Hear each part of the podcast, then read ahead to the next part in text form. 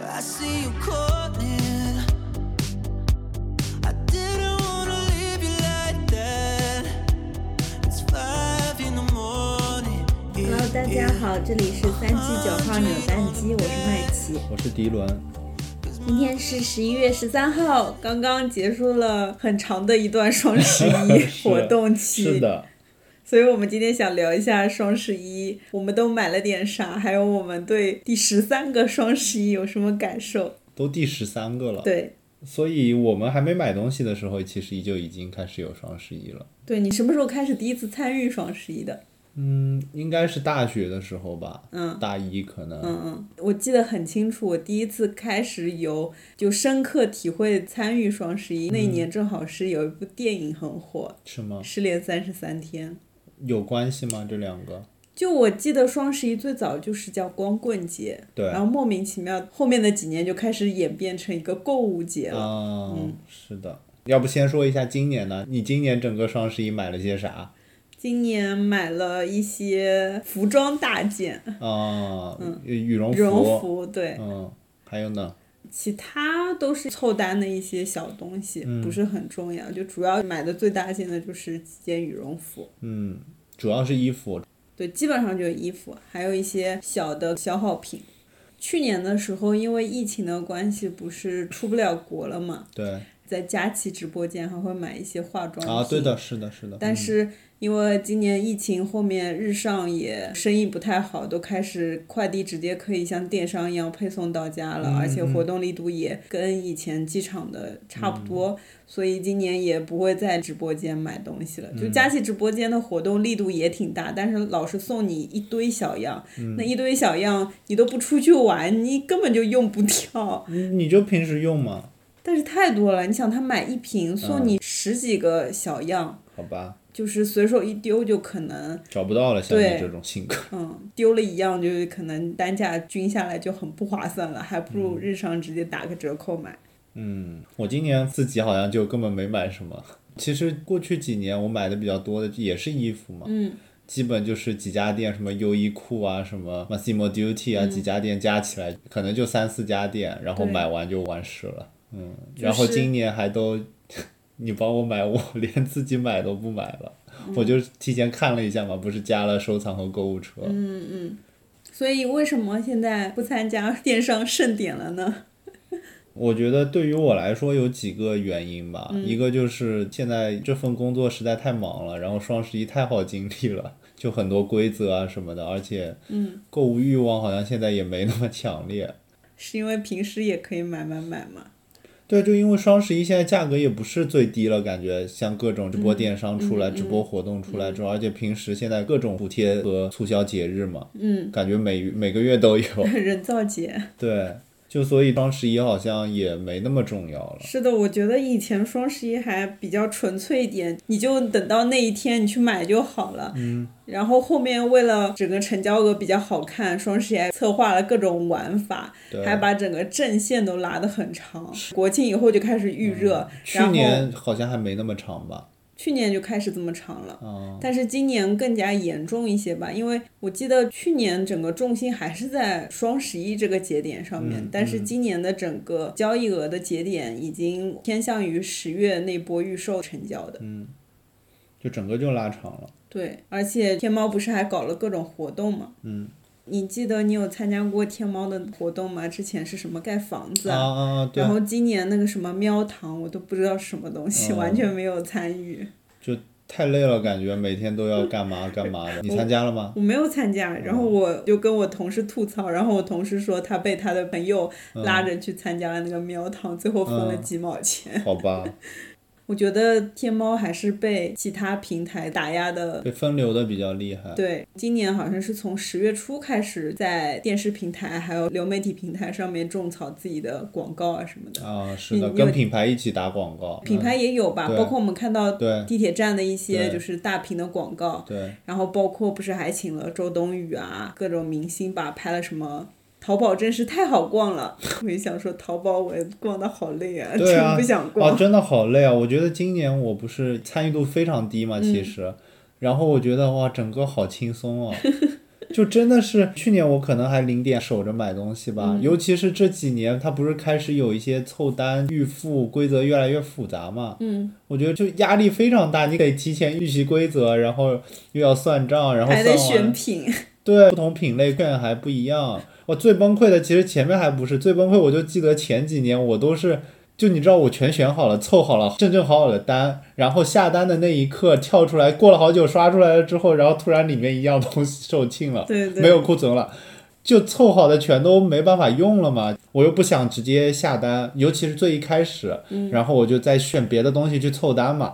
选完了之后再下单，结果又有一件没有了，就是，就到最后发觉我可能一开始我想买十件衣服，最后只买到了三件，然后整个情绪又变得特别荡，然后到了可能一点半都还整个非常不爽的状态，然后睡都睡不着这种。嗯，主要是优衣库了。啊，对，优衣库抢的人很多，嗯，今年优衣库就虽然它也被其他品牌分流了，嗯，但是我买裤子的时候还是碰到这种情对况，对，但是我觉得现在这个情况，因为已经有一部分播到十月底预售，所以十一月抢的时候，相对来说不太会遇到库存不够的情况。是的，其实前年包括去年，我可能还有自己在买一些的时候，后来就自己心态抢不到就算了，我就还是该剩下的我就直接下单了，哪怕券少用一张。嗯我已经就是参加双十一参加出经验来了，主要是因为它现在满减的凑单的一个付款流程还挺清晰的，他会提醒你还差多少钱可以再减多少。对，然后他也会告诉你现在总订单是多少，然后券是减掉多少，满减多少。比如说，他提醒我还差一百二十块，能再减什么三十元，嗯，我就会直接去找一家品牌，把它的价格从高到低排序，去找一百二十元的东西，然后凑值单买，我觉得这个然后顺我，然后下单完就把它退掉。我觉得这个就应该提供一个像饿了么、美团这种凑单的这个，它不是比如说满多少再可以减多少，它会给你直接凑单，然后点了之后它就按那个价格排序。嗯。如果能这样就最方便了。但是他是在那家店里，那家店里哦，我都会找替罪羊品牌，嗯给他冲一冲销售业绩。是的，自从有这个满减的活动之后，很多比如说它要六百或者说是一千，然后我可能不到，但是我就会买两个不同型号的或者三件，然后到时候就选一件，剩下退掉，其实还更便宜。对，以前我们还会货到了以后再退货，现在都直接手脸到，直接下完单直接退掉。其实我妈之前一直逛淘宝，她干这个事儿，我觉得挺不好的。嗯，现在可以直接不退货退款，商家都还没有发货，你直接就把订单给取消掉，嗯，那他这个不是对自己也没有利吗？就对店铺实际没有利，但对他的 GMV 是有帮助的呀。嗯，那他设计的这个活动政策，实际上就相当于有空子被钻吗。天猫这个平台去对外公布它的 GMV 数据，也需要有这个东西。嗯，我不知道其他类目啊，反正服饰类目的退货，各大品牌基本上是在百分之二十。嗯，所以它的实际成交额其实只有 GMV 的百分之八十，那我觉得已经比我想象中高了。是吗？有些可能个别品牌会数据更差一点，一般比较好的品牌是在二十左右。嗯，但你买的衣服，你觉得你退货率会只有百分之二十吗？我嗯感觉我双十一买的衣服，我退货率肯定不止百分之二十。我算买的还挺刚需、挺精的人。嗯对我其实倒不是因为款式退货，更多还是大小退货。啊对，嗯，啊，所以总结来说，我觉得就是双十一这个政策，包括很多你要提前去做功课啊，到后面去凑单啊，然后又要花很多时间精力啊，又要在准点前去等着，其实都是一种就经济学上叫价格歧视。价格歧视。对，价格其实就是说，针对不同地区的人，同样的产品卖的价格不一样，或者说针对不同类型的人群，同一个产品卖的价格会不一样，这样他才能获得最大的利益嘛。就举最简单的例子，你能接受一百块，另一个人能接受两百块，那他这个产品定价最有利的方式应该是卖给你卖一百块，卖那个人卖两百块，他能获得最高的一个利润。但实际上很难这么定价嘛。然后这个活动政策其实就做到了说，你觉得很麻烦的人，其实你可能就是一百五，或者说你拿不到太多优惠券，甚至是你就平时去买了。对这个价格非常敏感的人，那他就可能就是在双十一这个时间点，想尽各种办法拿到最低的这个价格了。嗯但是现在大家都比较习惯线上消费来说，从九九之后，大家购买基本上都会很少，都是在等双十一。对，是的，这个是我想说的，电商包括双十一对大家消费行为的一种改变。嗯嗯但是也是看类目的，我觉得像可能电子产品，大家更倾向于大促节点去买。对，然后就价格更高的嘛，对。但是像普通的日用品或者是服饰，更多的人还是即看即买的比较多。对，就看你的需求到底急不急。嗯。所以我觉得对于我们来说，可能现在确实比以前 学生的时候，至少这个消费水平高一点了。嗯。而且就是现在时间又没有以前那么多，嗯。所以我们相对成为了那个对价格稍微没那么敏感的，愿意去少花一点时间，或者说简单一点，稍微贵一点也就还好。这样一说，我们是平台现在在购买的一部分主力人群。嗯，因为天猫 GMV 到今年的话，其实也就从四千多亿到了五千亿出头这样。嗯，我前面看数据说是今年只增长了百分之八，嗯，就是吗天猫。哦，对，去年是四千九百八十二亿，今年是五千四百多亿。嗯，然后反正就说明增长很不明显对。，但是对天猫平台来说，它其实应该早就预计到今年的一个增长规模、嗯就是这样子的一个现状。对，所以他们今年打的口号不是往业绩增长的一个方向去说的。最早那时候淘宝转天猫的时候，大多数品牌是在做清仓嘛，对，然后所以那时候就是天猫的定位就是说我要做到折扣最高，让你买的最划算。嗯但现在已经慢慢的转型说。我要做有质量的销售额，嗯，就是让你买的很值得，不是说只是便宜，更看重整个商品的质量也好，整个品牌的一个增长力也好。嗯，而且今年他打出来的口号就是更扶持小品牌、新品牌的一个增长计划。嗯所以就是它也有在转型，但是也挺契合我们这一代人的就是消费的一个心态或者是习惯的一个变化。但我觉得我还是对折扣这件事本身还是挺在意的。那我说的在意就是，比如说某个品牌，对吧？这些衣服，我肯定双十一的时候我是点进双十一特惠，对吧？或者说是它就是有五折起这种，我肯定是选这种的。它如果不打折的，我是不会看的，在双十一的时候。嗯，哪怕它只是力度比较小，对我也基本不太会看，嗯因为这个我就平时也可以买嘛。我双十一肯定还是会买折扣力度大的。嗯，这其实讲的是两个点啊，一个就是对，一个是我到底要不要这一样东西，我要的话，哪怕打折力度小，我也会买。比如说优衣库这种，你的这个点就是属于我一共就只有一百分的时间，我肯定是先满足在双十一最划算的那部分品，而且又是在我想买的清单里边，我肯定是从双十一活动力度最大，依次往下递减的这个程度去关注这些产品。我们以前也一直聊的说，感觉双十一你就只能覆盖三到四个类目，比如说我今年买了鞋，我今年衣服就基本上看不了多少了。然后第二点就是想说，有些东西你意思说平时跟双十一活动可能差的折扣力度没有太高的，你就不会考虑了，就说明你对这样东西也没有特别渴望，本身也没有特别渴望，就是就是属于是没有目的性的逛，就像以前逛街一样逛一逛。他如果比如说打出一个三件七折或者三件五折这种，就会还挺感兴趣的进去看一看，可能就刺激消费。对但是像这个情况对于我来说，比如说 Lululemon 平时也不会打折，然后双十一也不怎么打折，基本上百分之八十到九十的品都不怎么打折吧。，只有一些很难看和这个缺缺码的。对，但是双十一的时候会有张店铺的通用无门槛券，就我还是会买一条试试。嗯嗯嗯所以你觉得从品牌的角度，大家对双十一折扣这件事到底怎么看呢？因为你之前其实也我们也讨论过一些打折这件事情，其实挺伤害品牌的自身的定位的。而且像我们前面说的嘛，你一旦双十一打折了，很多大家就是等着双十一前后去买了。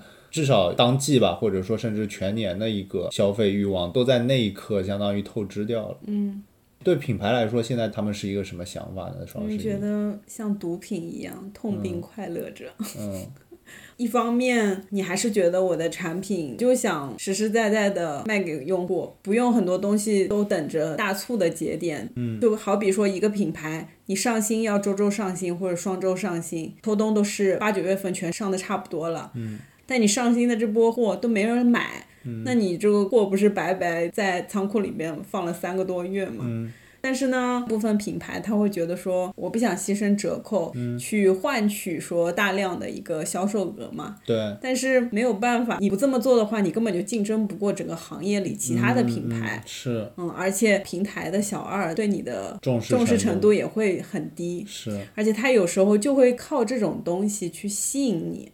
就好比说，阿里其实今年它有千万品牌的亿元级别的孵化计划嘛，它会比如说在九月份这一个月，它就去拜访这个类目下的比较有潜力成为销售额达到亿级的品牌。而他们现在不是有天猫超级品牌日嘛？嗯，每个月都会有，比如说一个类目有一到两个品牌，它是可以给你做倾斜式的流量投放的。比如说首页说今天这个品牌跟天猫合作的超级品牌日，嗯，它会放在首页 banner 里边。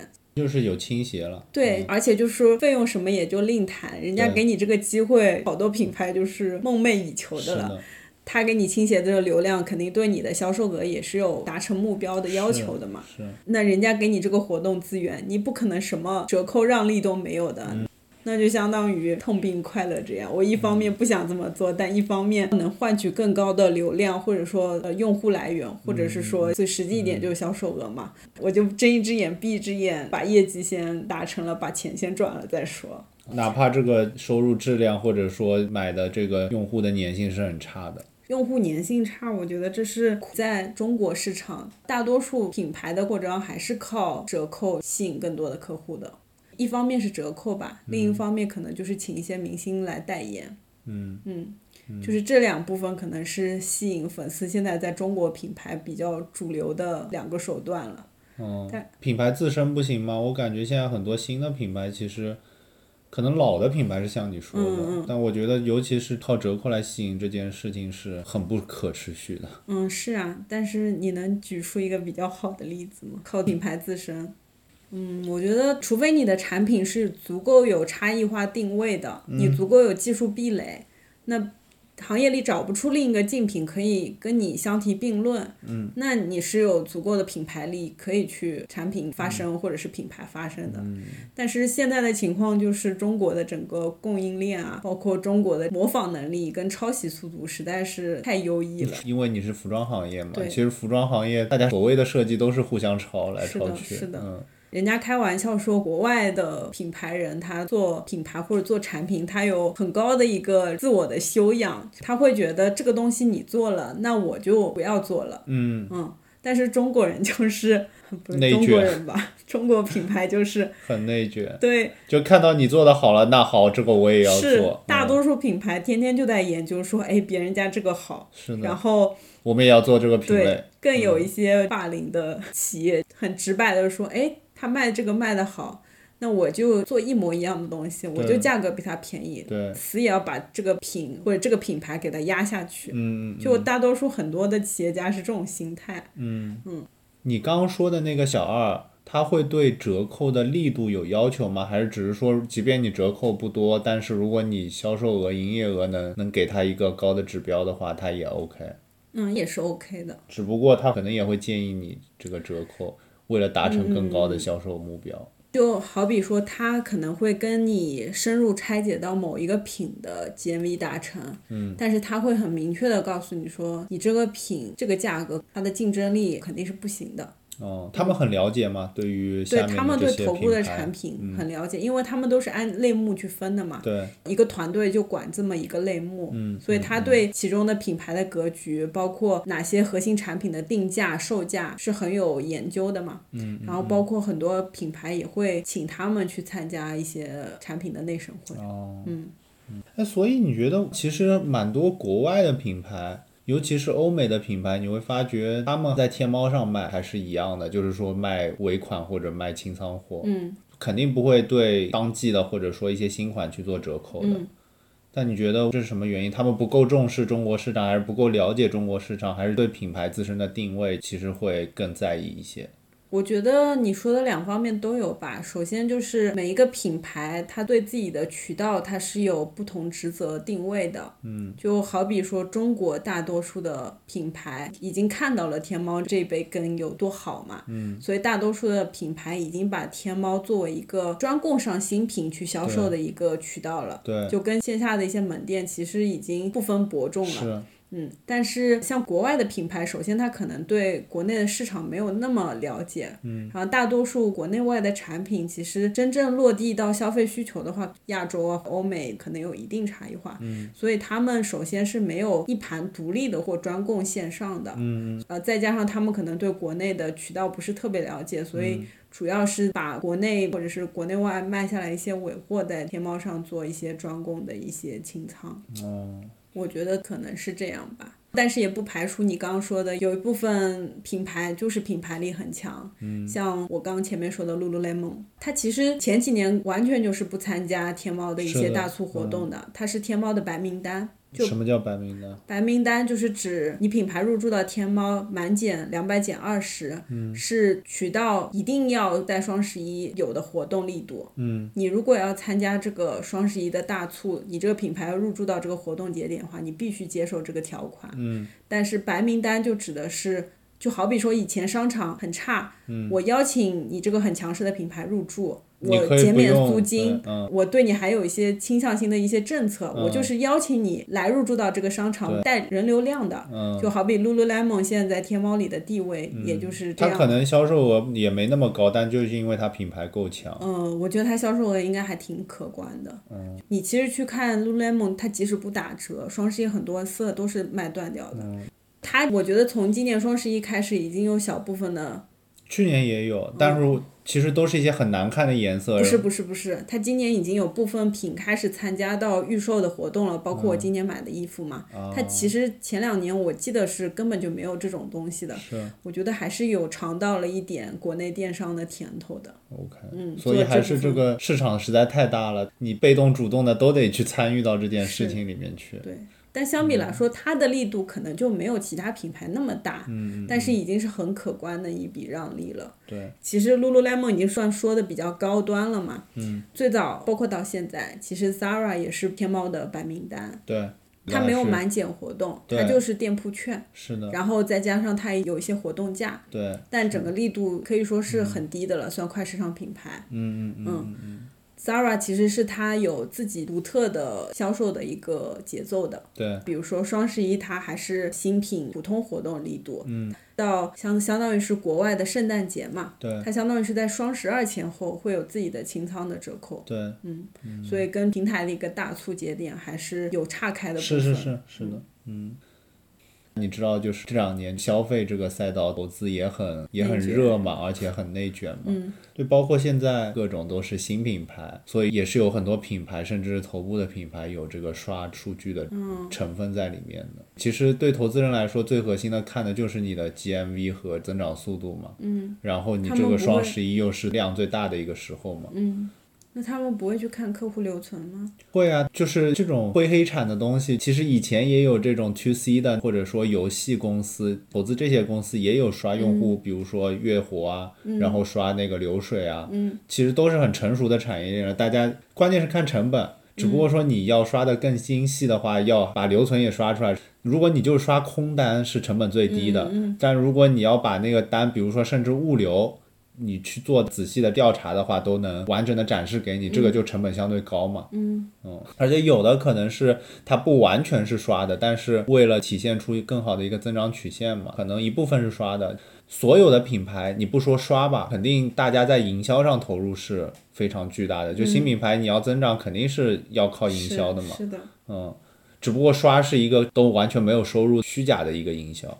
对。说到营销，我就想说一下内衣三傻品牌，嗯，内衣三傻，对蕉内、Ubra，还有什么 Ubras？Ubras 还有一个什么？内外。哦，内外。然后他们今年也是花重金，一个请了王一博，啊一个之前是欧阳娜娜嘛，然后今年又请了大表姐、嗯刘雯拍了一系列大片，嗯跟带了他们的新品、嗯基底衣。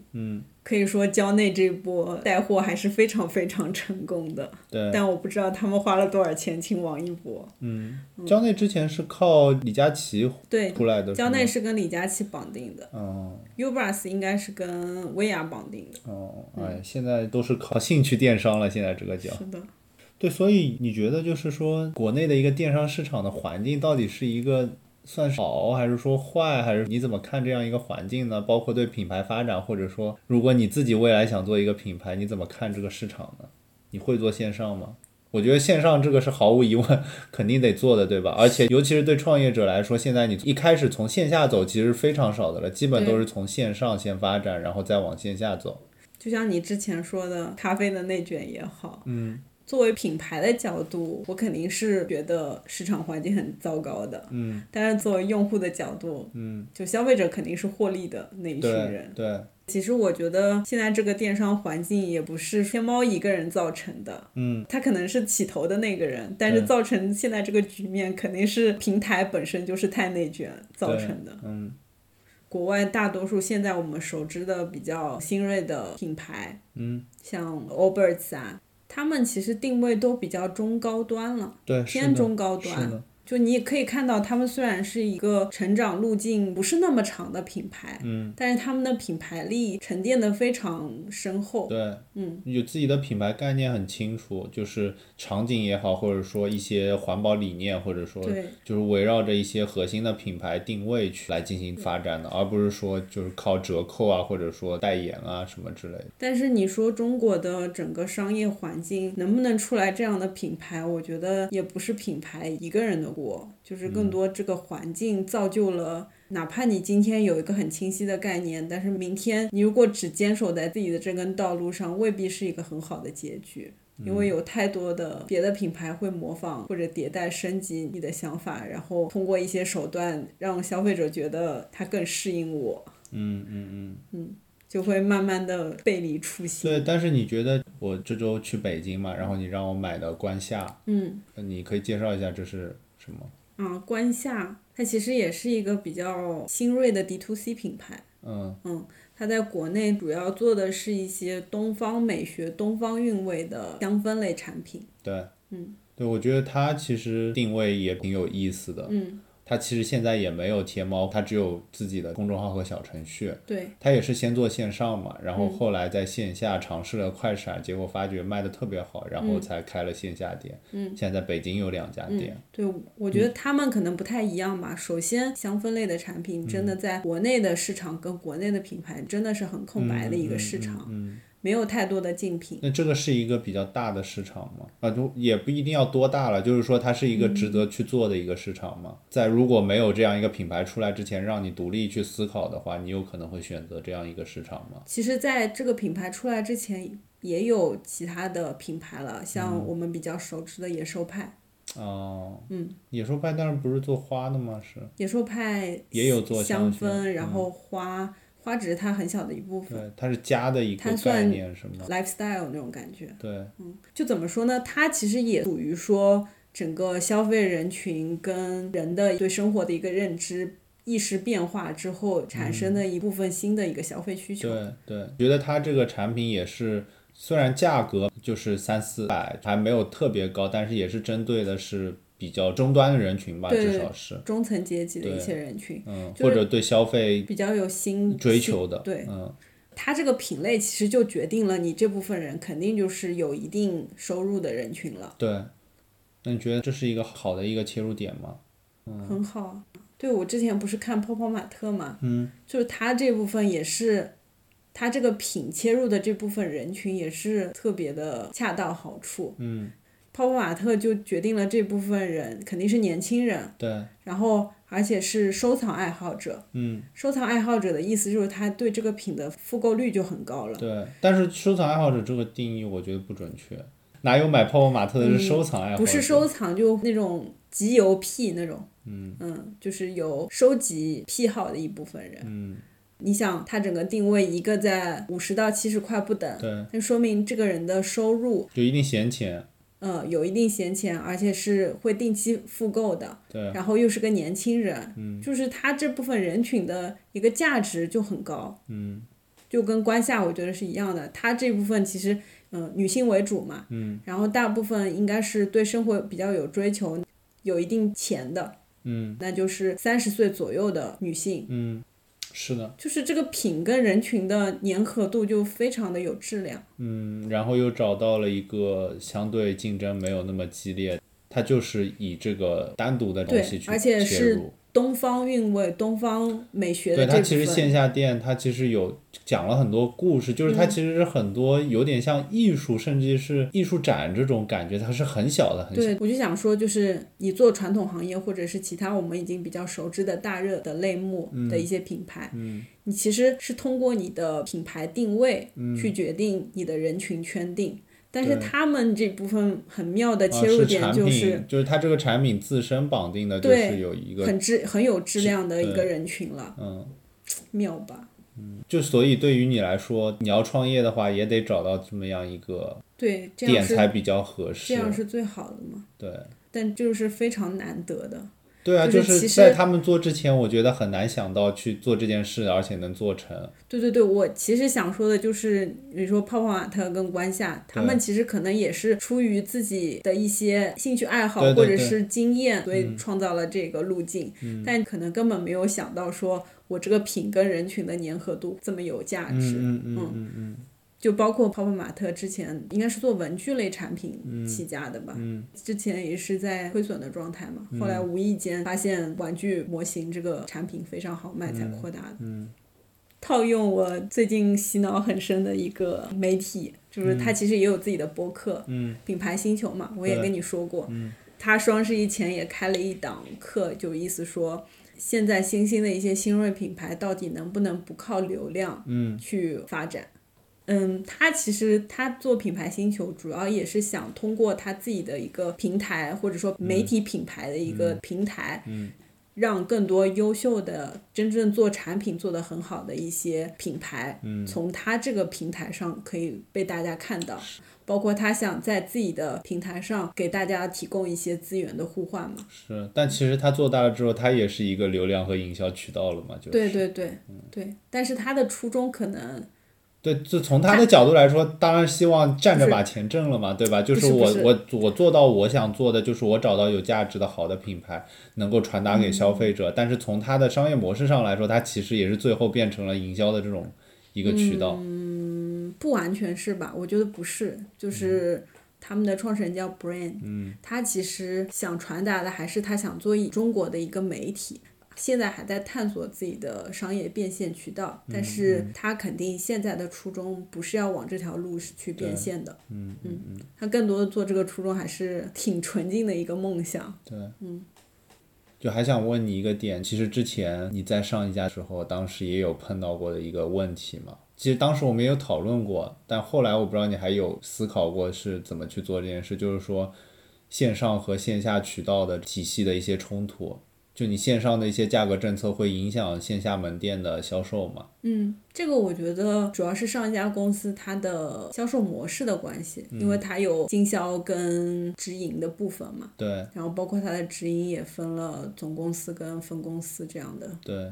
就是其实现在新出来的一些新锐品牌，它不会有这种问题。对，就他们现在已经是其实就是直营的模式，对。但现在说的更多的是 D to C 嘛对，Direct to Customer，对就意思说整盘货都是你自己去操控的对，整个策略都是你自己定的，而不是说像传统的，因为很多线下的这些店是联营啊，或者说是都是渠道加盟商嘛，所以他们卖什么货，其实他们自己会有一些话语权。就传统的都是这种订货嘛，你们给他提供一些款，然后他来采购。当然，他们跟你们也会有一些策略上的一致啊、协同，但是一旦是说你们线上这个政策，其实很难快速传递到他们线下。对，嗯，因为线下还有很多门店租金啊，但是如果你是整体都是一个通盘来考虑的话，其实就是不一样的一件事情。对，但是 D to C 的品牌，它也会遇到线上线下做不到同价的一些情况，就大家可能都没有像优衣库做的那么好。嗯，线上有折扣的时候，有一些预售活动的话，门店肯定是不参加。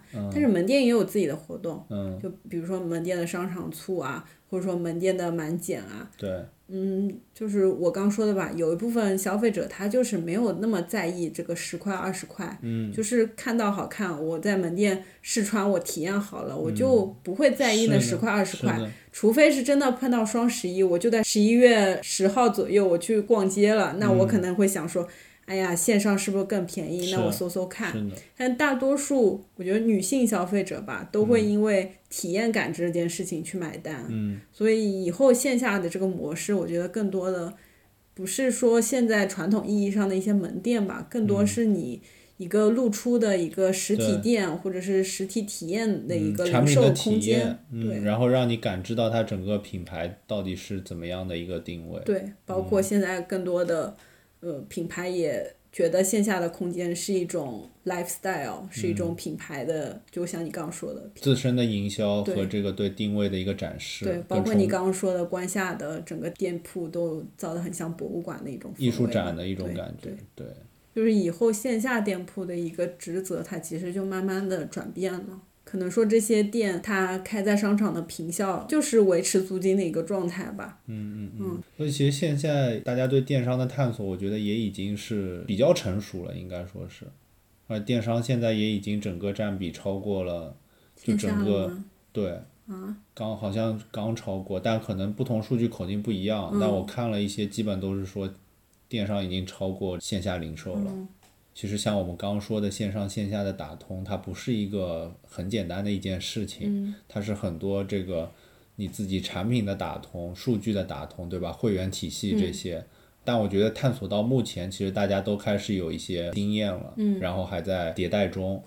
但有一些新的，就是像前面提到的，像兴趣电商这件事情，嗯嗯就怎么说呢？兴趣电商其实现在主要的就是靠头部的这两位，对，也挺卷的。头腰部的头部的这两位应该能占到，我具体我不清楚啊，但是我觉得应该六七十都是他们。这么多，嗯，除去他们俩，第三名能到他们多少的量呢？我记得就十分之一，十分、嗯是是谁？快手的那个吗？辛巴算吗？不是，我其实看的是淘系的主播。啊、嗯，我没有所有平台混在一起看。嗯我这个数据真的很搞笑。你知道林依轮都能排在 top 吗？这么厉害，他卖对他也是什么都卖是吧？嗯就跟别的主播具。体我没点进去看，反正刘涛、嗯，林依轮都是排在很靠前的明星主播。太厉害了。所以现在 明星都转 网红主播去了是吧？是，对一些新品牌来说，兴趣电商是红利很大的。嗯，但是慢慢，如果你频繁的，比如说一个季度就去参加一次嗯直播的话，其实你的客流增加是在迭代衰减的。嗯嗯，而且是递减的还挺快的。对，这是对于就是已经发展到一定阶段，对吧？嗯，其实挺快的。像我们今年从三四月份开始参加第一场，对，然后到九十月份，嗯其实整个数据包括新客的引进，嗯然后包括每场直播的质量，嗯，就递减的还是挺快的。哦，头部主播的一个业绩，你不算他大促节点啊，大促节点就李佳琦都上两千多个嗯链接，非大促的日销的一些普通的小专场的一个活动，他们其实自己的主播的一个业绩也是增长很乏力的。嗯，那主要一个原因也是看直播的人群就这么多吧。对第二个点就是你主播选的这些产品跟品牌就是这么多，是的，嗯，除非你去挖掘到有什么新品牌、新锐品牌跟你签了，嗯，然后能播一播。哦，整个趋势来说，我觉得过个两三年，直播也会变成一个很常态的一个渠道，它可能增长也不会有太多了。嗯，而且现在天猫的整个的一个发展跟增长，兴趣电商是很大的一个引擎。嗯，像我们特别明显，从疫情之后，一些类目的 top 款全是直播款。哦，嗯嗯，就是你做产品人的话，你会觉得特别没意思。这个东西并不是产品有特色、有差异化才被这么多人喜欢或者购买的，主要就是说它绑定了头部的主播，有一定的折扣力度。所以你会有最一开始的那个结论。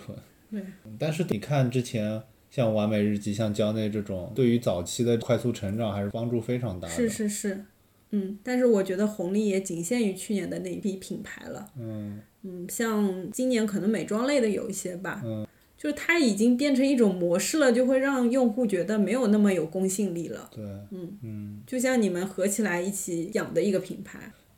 十月二十号那一场李佳琦的大促，不是上海满天的都是他的广告嘛？嗯，然后蕉内嘛，绑定李佳琦卖的那套秋衣秋裤，我不记得具体销售额了，反正很惊人，哦好像就是一个链接卖了十万套左右吧，嗯，那但这种扣去就是佣金。佣金还有那个叫什么费用啊？对，你不是被选中就要交一笔费用吗？那对叫什么来着？加佳琦直播要付坑位啊，费，对，都有都是这样的，嗯、要付坑位费，然后要付佣金，嗯要付提成，对扣除这些之后呢，能基本上钱？不赚，基本上不赚但是对品牌来说，它的曝光率跟流量的转换其实是用户至少知道了嘛，而你以后可能会复购嘛。对对品牌来说，可能转嫁变为一笔营销费用了。对对对，这就是我前面说的嘛，你这个就是属于是相对高质量的营销的一个投入，对，刷单其实就是没有质量的营销投入。但是我想说那个蕉内那个秋衣秋裤，啊，比较薄的那一套，对就相当于优衣库的 Heat Tech，不是直播卖的，但是也卖了很多。嗯然后包括请了王一博做代言，好多人都冲着王一博去买了这个品牌的东西，嗯然后评论里全是差评。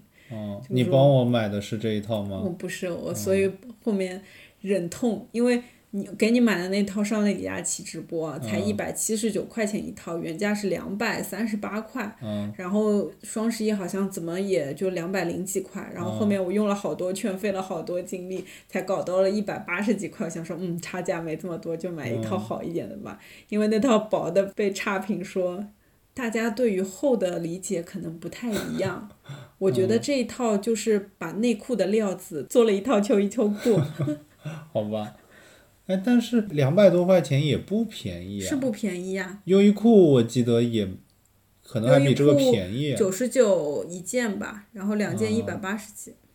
它呢，它是它是两百三十八一套，就蕉内是产品层级做的挺好的一个品牌，嗯，它真的能做到有差异，就入门的产品一百四十几块，嗯，然后中阶的两百出头，嗯，然后高阶的有三百四百的，对，对那还是挺厉害对的。，就是它的用户覆盖，就我觉得跟它的人群还是有关系的，嗯男性 男性但自己买的很少呀，对吧？